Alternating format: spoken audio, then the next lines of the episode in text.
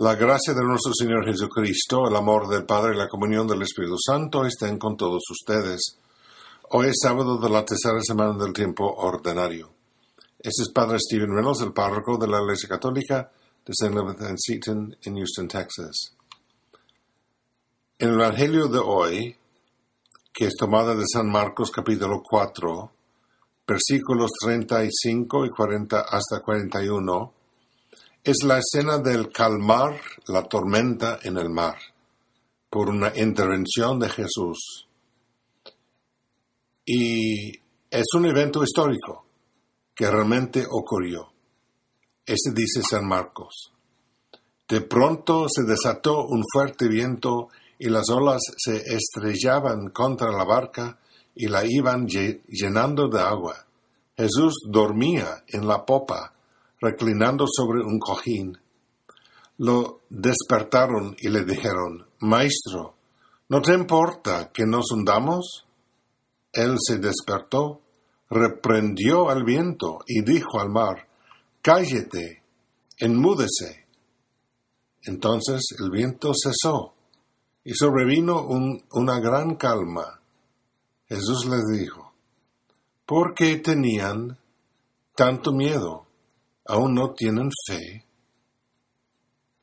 Pues el propósito de San Marco no es meramente histórico, pues sino teológico. Entonces, ¿qué nos está enseñando el Espíritu Santo? Eh, ¿Esta escena es una prueba de la divinidad de Jesús? Pues sí, pero mucho más. ¿Es un, un registro de la falta de fe de los apóstoles? Pues quizás, pero también más. Porque después de todo los apóstoles creen que Jesús tenía el poder de hacer lo que hizo. Por eso le despertaron en primer lugar. El punto del Evangelio, creo, es que aunque sabían que Jesús tenía el poder de calmar los mares y el viento, comenzaron a dudar, los apóstoles comenzaron a dudar de que lo hiciera.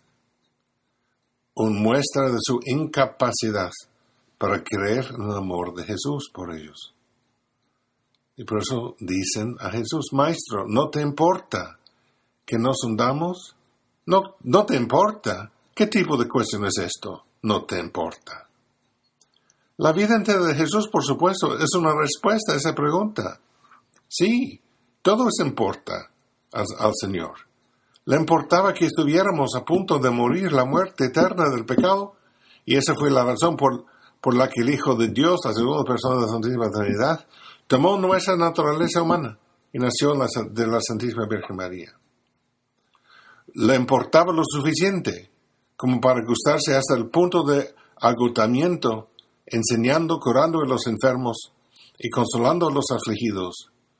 En última instancia se preocupó lo suficiente como para ocupar nuestro lugar en el corredor de la muerte, dando su vida para que pudiéramos sobrevivir. Y como Jonás, que fue arrojado al mar para clamar la feroz tormenta, así Jesús se arrojó por la borda para sofocar las tempestades que nos estaban causando la muerte, mientras se arrojaba al abismo desde la cruz, camó la tormenta del pecado para pudiéramos llegar a la orilla eterna pues podemos relacionarnos con la difícil situación de los apóstoles.